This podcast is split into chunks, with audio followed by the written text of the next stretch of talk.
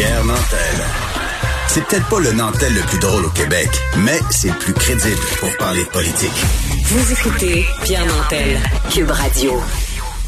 Le nombre de cas de COVID ne cesse d'augmenter au Québec. Dimanche, on a enregistré près de 900 nouveaux cas. Laval a rapporté 64 des 896 nouveaux cas, bien précisément, de COVID-19 dans la province. Est-ce que cette semaine, certaines régions vont passer au rouge? Ça semble être le cas. En entrevue ce week-end, le directeur de la santé publique du CISS de Laval a laissé entendre qu'il fallait s'attendre à ce que sa région devienne une zone rouge en cours de semaine. On en discute donc avec lui, M. Jean-Pierre Trépanier. Bonjour, M. Trépanier.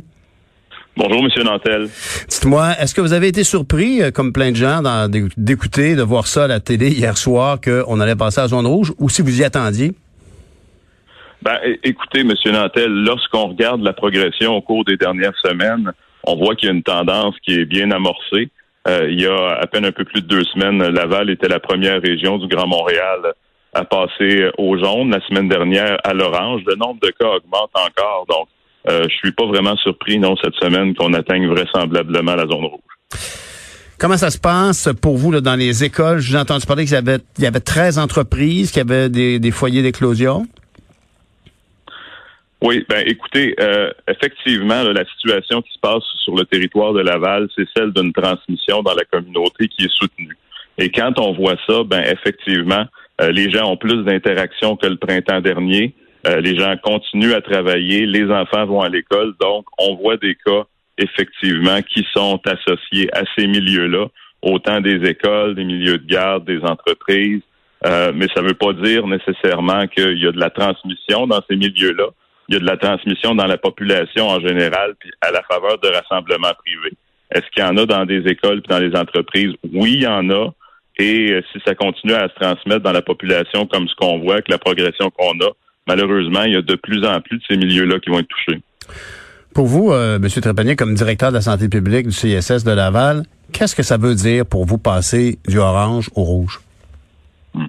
Ben, écoutez, euh, de ce côté-là, euh, il y a des discussions qui ont eu lieu avec l'équipe du docteur Arruda, avec les autorités gouvernementales pour déterminer de façon précise le message qui devra être transmis à la population à ce moment-là. Euh, on a eu, on a pris part à ces discussions-là, mais ce sont des discussions de haut niveau, donc je peux pas euh, ce matin vous dire exactement la teneur des annonces qui pourraient être faites cette semaine, mais comme l'a laissé entendre le ministre Dubé, il faut s'attendre à ce que l'on passe en, zone rouge pour un certain nombre de régions, notamment dans le Grand Montréal. Il y aura des mesures plus restrictives associées euh, à cela. Déjà, le ministre l'a laissé entendre. On demande aux Québécois, c'est vrai évidemment pour les Lavallois, pour les 28 prochains jours de restreindre au minimum les interactions sociales. Ça, ça veut dire qu'on reste dans notre bulle familiale. Bien sûr, on continue d'aller au travail, on continue d'aller à l'école, mais les soupers, ça se passe avec les personnes sous le même toit. Si on veut aller au restaurant, ça va, mais on y va avec les personnes de notre famille proche. Même chose si on veut aller voir des spectacles. Ça prend un effort pour reprendre les habitudes aussi bien qu'on les avait tenues au printemps si on veut éviter les effets d'un confinement éventuel de passer au rouge, M. Trépanier, est-ce que ça va vous donner des outils, des moyens euh, de pression supplémentaires pour corriger les comportements euh, fautifs? Ben, on le souhaite bien, euh, mais il aurait fallu commencer ça un peu avant, M. Nantel. Déjà, il y a deux semaines, quand on est passé au jaune, moi, j'avais demandé deux choses à la population. La première, ben, si vous vous êtes mis à risque, ou évidemment, si vous avez des symptômes ou que vous avez croisé quelqu'un de malade, faites-vous tester. De ce côté-là, la population a très bien répondu.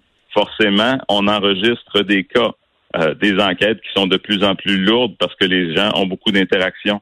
Mais j'avais demandé aussi aux gens de changer de comportement. Mmh. Malheureusement, il y a beaucoup trop d'exemples qui nous montrent que ça, ça a sûrement été suivi par plein de monde, mais c'est pas encore suffisant. Donc oui, j'espère que ça va nous permettre d'avoir plus d'outils pour euh, nous permettre de contrôler la transmission dans la population. C'est vraiment important si on veut pas qu'il y ait trop de perturbations au niveau de la société. Quels sont les, moyens de communication qui sont à la disponibilité d'un directeur de santé publique comme vous là, par rapport à la population qu'il supervise? Quels sont vos moyens de communication? Euh, les journaux? Euh?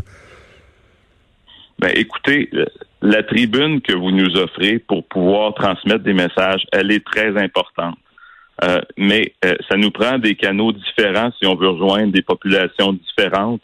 Donc, il faut y aller aussi à travers les milieux de vie des gens, comme par exemple les jeunes. on peut y avoir accès parce qu'on a des intervenants qui sont dans les écoles. Donc, il faut utiliser ces canaux-là. Il faut euh, que nos partenaires servent de multiplicateurs pour retransmettre ces messages-là vers les personnes euh, qui desservent. Vous savez, notamment du côté de Laval, on a une proportion importante de la population qui est issue de communautés culturelles. Donc, euh, c'est important de trouver le bon moyen pour les rejoindre aussi. Vous avez quand même euh, été, jeudi dernier, vous avez annoncé que l'Arena Cartier allait devenir un site non traditionnel de soins pour les patients atteints de la COVID-19. Vous vous préparez au pire? On a le devoir de nous préparer à toutes les éventualités. Euh, l'histoire des pandémies nous démontre que souvent la deuxième vague est plus importante que la première. On a eu quand même une vague importante au printemps. Elle a affecté des milieux où il y avait des personnes vulnérables. Euh, on souhaite pas que ça se présente de la même façon, mais on n'a pas le choix. Donc, euh, on avait un site non traditionnel euh, au printemps dernier. Là, il y avait eu la, place Belle qu'on avait utilisée euh, pour ce qui est de l'automne. Donc, on, a décidé de, avec la ville de, de réserver l'aréna quartier si jamais on a des besoins particuliers. Monsieur Trépanier, on voit des cas qui apparaissent dans certaines résidences privées pour aînés, dans des CHSLD comment ça se fait que ce genre de situation-là se représente? Est-ce qu'il faut en avoir peur? Ben, la situation se représente parce qu'on a toujours un bassin de personnes vulnérables dans ces milieux-là. Donc, on veut pas que ça se produise de la même façon qu'au printemps. Mais comme je vous l'expliquais il y a quelques minutes, parce qu'il y a de la transmission qui augmente dans la population, il y a malheureusement des éclosions qui surviennent dans différents milieux. Oui, il y en a dans des milieux de vie pour aînés c'est bien dommage. Pour chaque milieu de vie pour aînés, j'ai une j'ai deux éclosions dans des écoles, j'en ai deux dans des entreprises. Puis, je, puis tout ça est souvent en lien aussi avec des rassemblements qu'on a identifiés dans des milieux privés comme des soupers de famille, comme des mariages, comme des fêtes, des parties. Donc, euh, c'est la raison pour laquelle, là, moi, je joins ma voix à celle du ministre pour que dans les 28 prochains jours, les Lavallois puis l'ensemble des Québécois donnent un effort supplémentaire pour restreindre leurs interactions puis arrêter de faire ces événements-là. Et si on le fait correctement, on devrait voir une diminution là, euh, des éclosions dans les milieux, y compris euh, les résidences pour personnes âgées. Parce que quand on parle de Laval puis de résidences pour personnes âgées, on pense tout de suite à Sainte-Dorothée. Là, actuellement, pour ce qui est des RPA à Laval, on, parle de combien de, de foyers d'éclosion actuellement? Ben, si j'inclus l'ensemble des milieux de vie pour aînés, moi, j'ai, sept milieux où j'ai des éclosions qui sont actives. Hmm. Mais à côté de ça, j'ai une douzaine d'écoles, quelques milieux de garde, 13, en, entreprises. Donc, vous voyez, ce n'est pas que dans ces milieux-là. La, la différence, par contre, par rapport euh, au printemps, c'est que maintenant, il y a un dépistage systématique qui est fait là, de, des employés euh, dans les CHSLD puis dans les RPA qui fait que euh, les premiers cas, on les, on les attrape plus rapidement. Puis quand on a des euh, situations comme ça qui se présentent, ben à ce moment-là, on va euh, on va faire des, des dépistages aussi là, pour les pour les résidents dans les dans les ailes ou les, les unités qui sont touchées et on va comme ça pouvoir isoler ces, ces ailes-là et leur attitrer du personnel dédié. Donc, ça, on est capable de réagir beaucoup plus rapidement que ce qu'on a pu le faire au printemps. Vous parlez de personnel. Monsieur Trépanier, dans le journal de Montréal, dimanche, il y avait un reportage sur les déplacements qui sont encore effectués entre certains CHSLD. Puis selon le syndicat, le, CI3S de Laval a eu recours à des agences pour combler des besoins d'entretien. Est-ce que c'est toujours le cas? Ben, la question du personnel, on le sait, là, il manque de personnel dans le réseau en général. Donc, nous, du côté du 6 de Laval, on a envoyé un mot d'ordre très clair à l'effet qu'on n'en déplacerait pas du personnel euh, dans, dans, nos, euh, dans nos installations.